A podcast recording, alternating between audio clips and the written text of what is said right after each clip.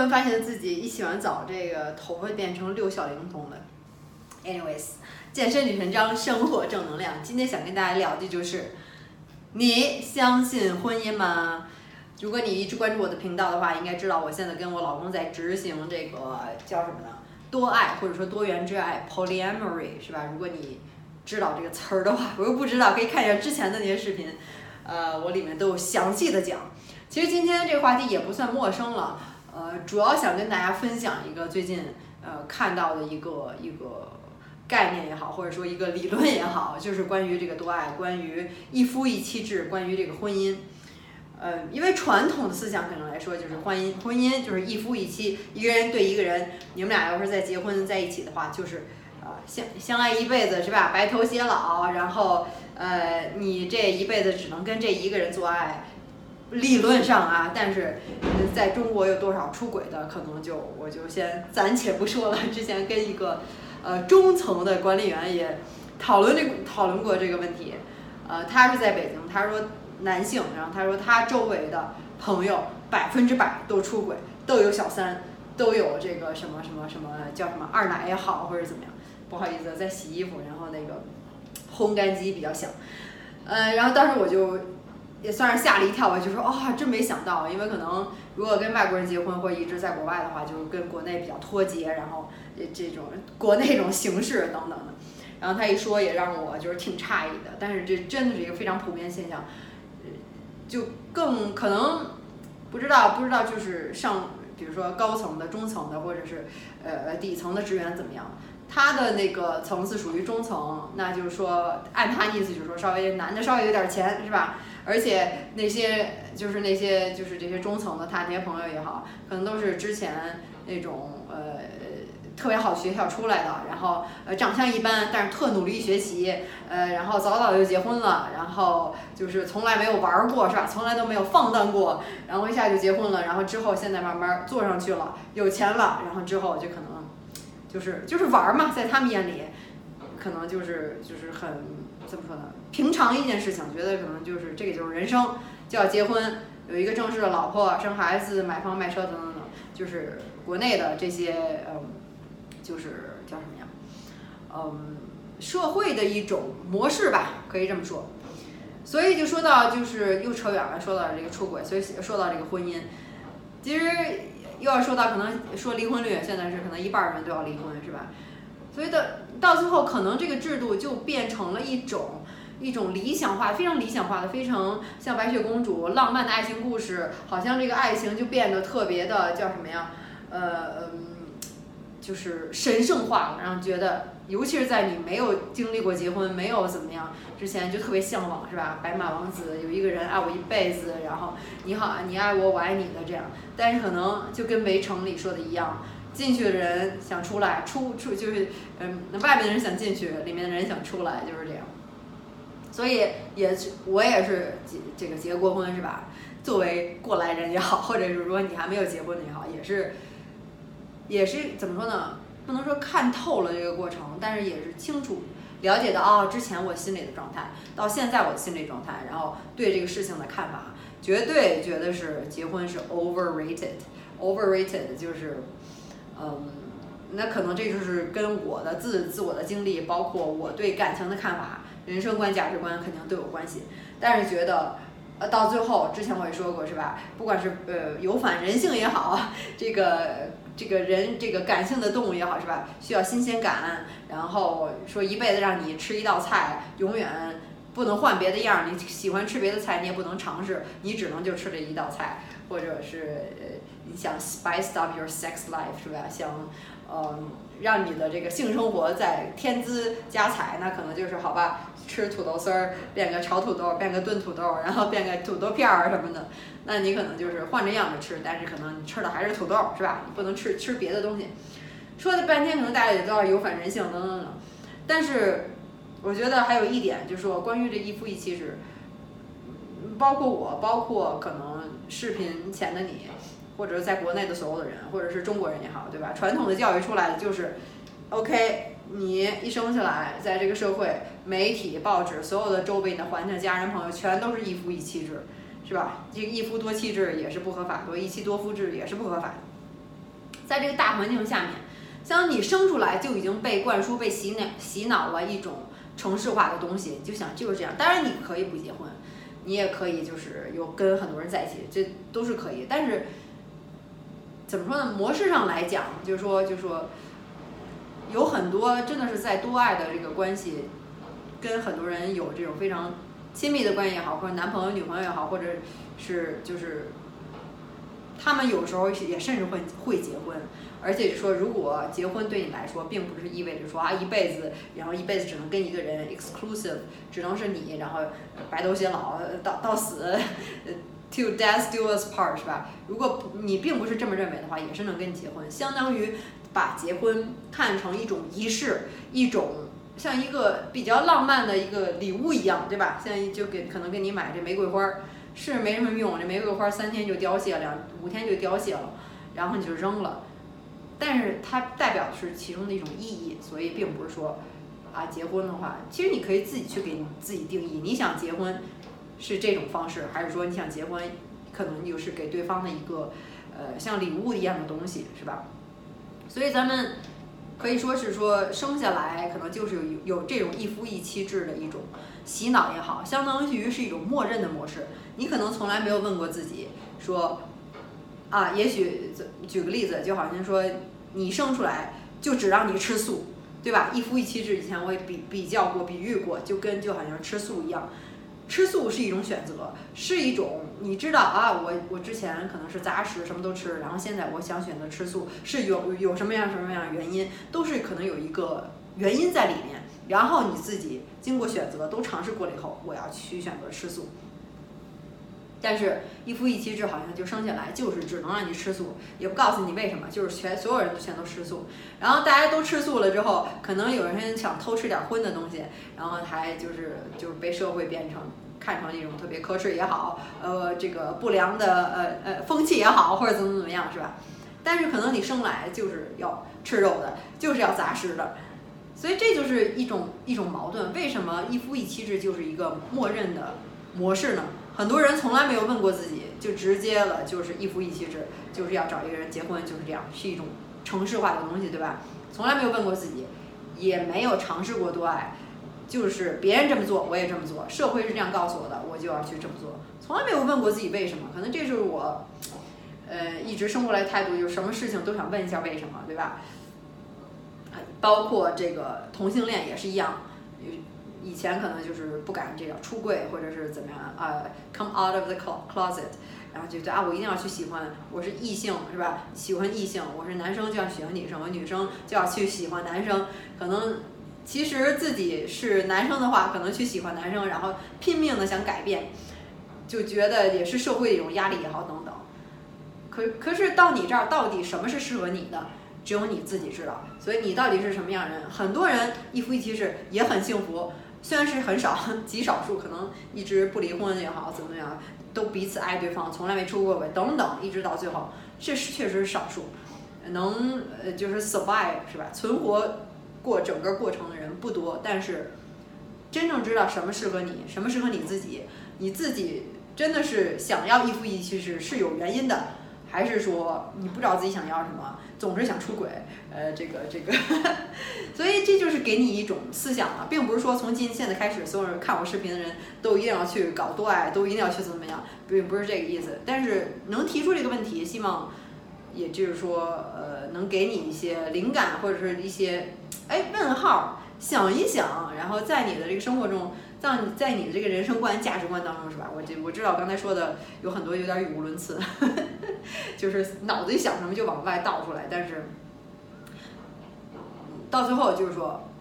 不轻易接受一种默认的生活方式也好，呃，社会给你这种方式也好，就像就像社会就说要朝九晚五，找个好工作，呃，这个买房买车，整个这个过程，那我可能要找大公司，好公司挣得多，那我可能。就是说，为什么要这样？我向往的是什么？我想要的是自由，那我就可以，就是说，自己创业是吧？然后，呃，赚被动收入也好，环游世界也好，我不生孩子也好，不买房也好，不买车也好，这都是我自己的选择。我知道为什么我想要这个。所以就是，呃，之前去看那本书，就有一个特别好的比喻，说是，呃，一个一个神话中的一个忘了什么什么，不是宙斯还是谁啊？忘了，反正就是希腊神话中的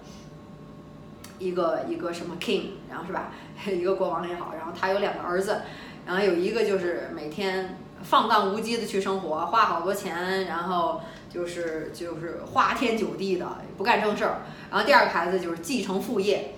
呃，这个他老爸干什么他就干什么，这个这个特别勤勤恳恳的工作也好，是吧？然后这个花天酒地的这个孩子，这大儿子，然后出去，呃，去放荡好几年，然后有一天终于悔过自新回来了，然后想觉得就是突然发现啊，外面的世界可能就是那么回事儿，自己还是想踏踏实实干点事儿，然后想跟他爸一块儿干，是吧？想跟呃继承他爸的产业也好，就是一起努力，然后呃怎么说，就是开始有点出息了，然后他爸就给就给他这个大儿子，在他回来是吧？这个回心转意的时候，办了一场大宴，然后就特别欢迎他儿子回来，嗯，就是特也特别开心，然后特别庆祝。然后他那二儿子就觉得，哎，那那我怎么办？我这么多年一直都帮着你，一直都好好的干事儿干活儿，然后呃，我怎么就没有得到这样的礼遇呢？是吧？然后这时候他爸就说了，说那是因为你哥就是这大儿子，他是经过了选择之后回来的，你可能是因为觉得你就应该干这个事情，然后呃，或者是觉得呃，就是子承父业，可能就是你就是就是想都没想，不知道自己为什么就去做这件事情，而他是真真正经过深思熟虑之后悔过自新，然后想要去做这件事情，所以你们俩做事事情初衷是不一样的。我听了这个就特别觉得有道理，很多很多就说很说什么二婚的人都特别叫什么，是个宝是吧？那是因为他经历过的婚姻，知道自己想要的是什么。我觉得可能又是就是这个这个道理，就是当你什么都经历过了以后，最后你选择的那可能就是你真正想要的东西。很很多可能有些人你选了一个东西，但是其实并不是你想要的，可能就是一个错误的决定也好，或者不适合你好，都是这样的，是吧？当你有了更多的信息，能做出这个选择，那肯定到最后结果就不一样。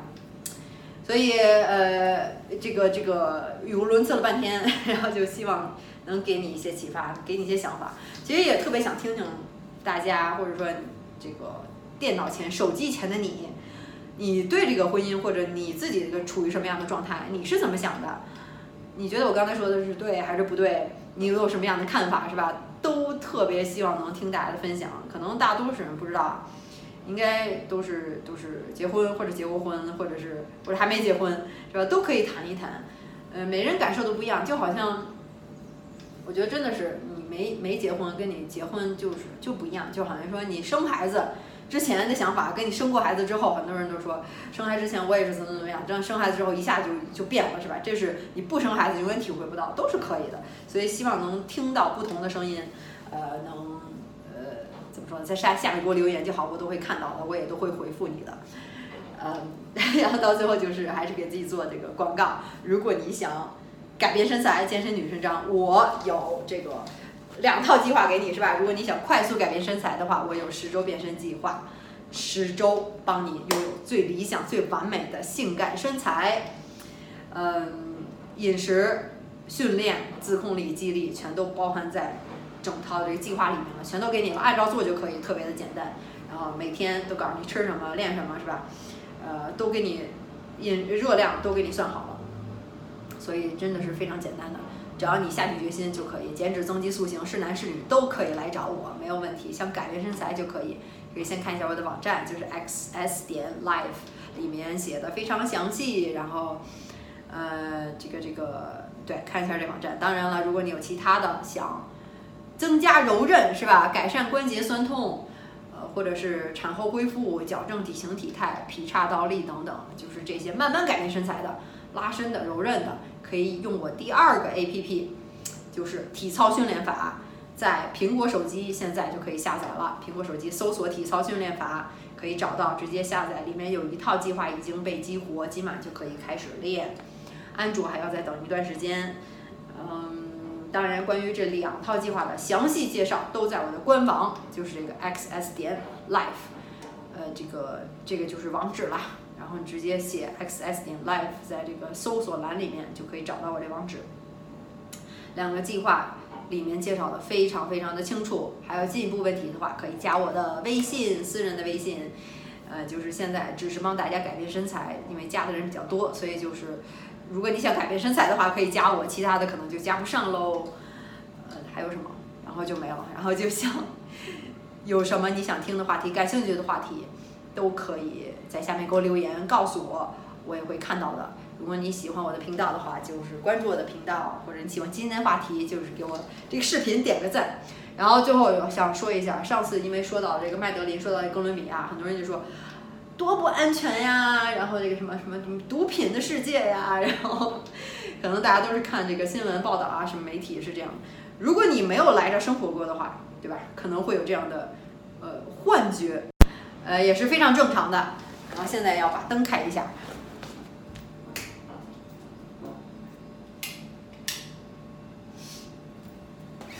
哎呀，亮多了。就是如果你没来这生活过的话，应该可能会有这样的幻觉。但其实我在这生活了一个多月了，就觉得特别安全呀，非常安全，就是很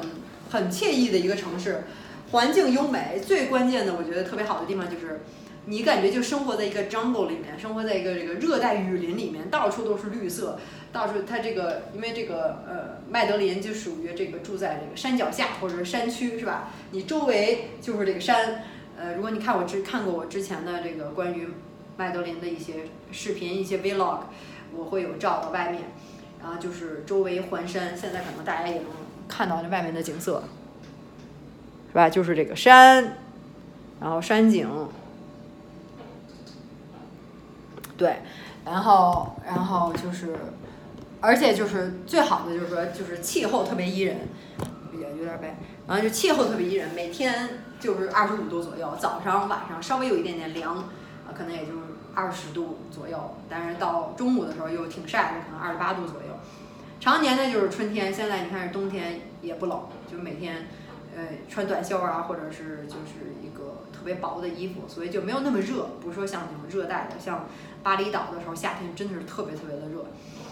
所以气候宜人，然后这个住在这个山嘛，所以这个山间泉水，然后你。你走的走路过的这个城市，或者说是我住的这个区域，就哪哪哪都有这种小溪、小河流，然后到处都是竹子，特别多，不知道为什么这边竹子特别多，嗯，然后就到处都是绿色的，就是觉得环境也特别好，然后这边什么吃的都有，然后特别丰富，都是一个一个这个小餐馆啊什么，然后到晚上主要是夜生活这边特别特别的丰富。你也知道这个呃拉丁美洲是吧？这边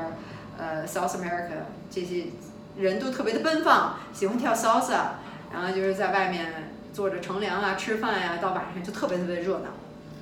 啊，像跟不夜城似的，尤其我住的这麦德林，就是一个，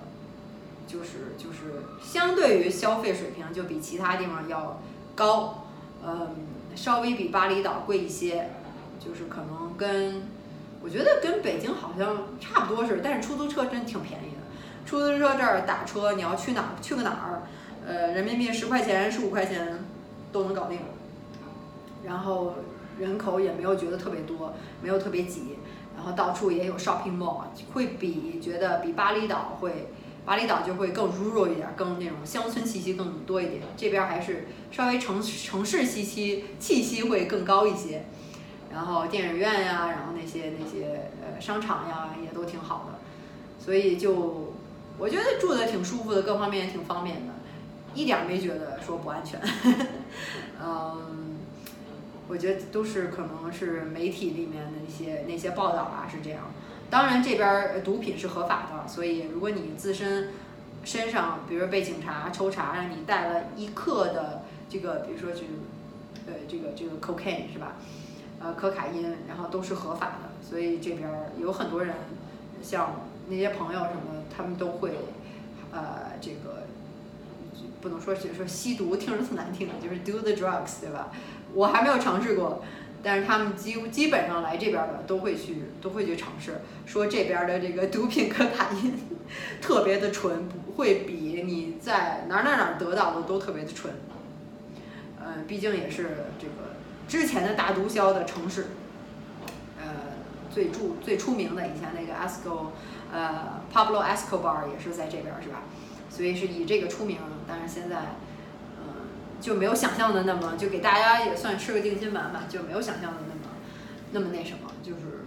嗯，生活丰富多彩，然后然后吃的也好，然后环境也好，然后空气我觉得也挺好的，然后生活在这大山里，主要就是山景，是吧？然后每天挺惬意的，都大太阳，气候也特别好，总体都是挺好的，所以就不用担心了。行，然后今天就先聊到这儿。如果你还有想听什么话题的话，或者想